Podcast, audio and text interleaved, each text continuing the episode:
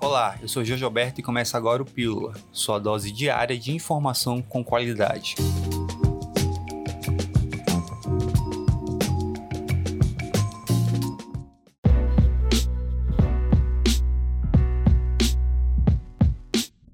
Retorno das aulas presenciais em escolas municipais estava previsto para terça-feira, em formato híbrido, online e presencial simultaneamente. Mas em razão do protesto dos professores e demais servidores ao retorno sem imunização, a volta das atividades presenciais foram adiadas para segunda-feira, dia 31 de maio. No âmbito estadual, ainda não há previsão e suas atividades continuam sendo de forma online. A Justiça Federal determinou na quarta-feira que a União enviasse 40 mil doses para a vacinação dos educadores, mas ainda não há uma data prevista no calendário de imunização para a categoria.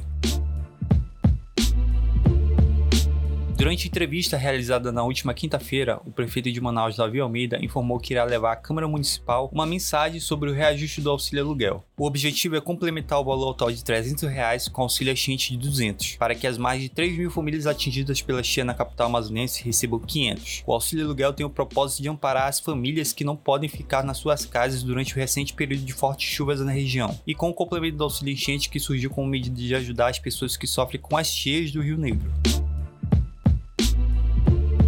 projeto Diversidade Cultural e Reverência na Brincadeira de Boi Bumbá Boi Boiola 2021 para um evento com paródias, apresentações de dança e teatro em transmissão ao vivo em uma live no domingo 16 de maio, às 5 horas, na página do Facebook do Boi Boiola. O espetáculo é uma iniciativa pioneira no município que enfatiza o protagonismo LGBTQI+.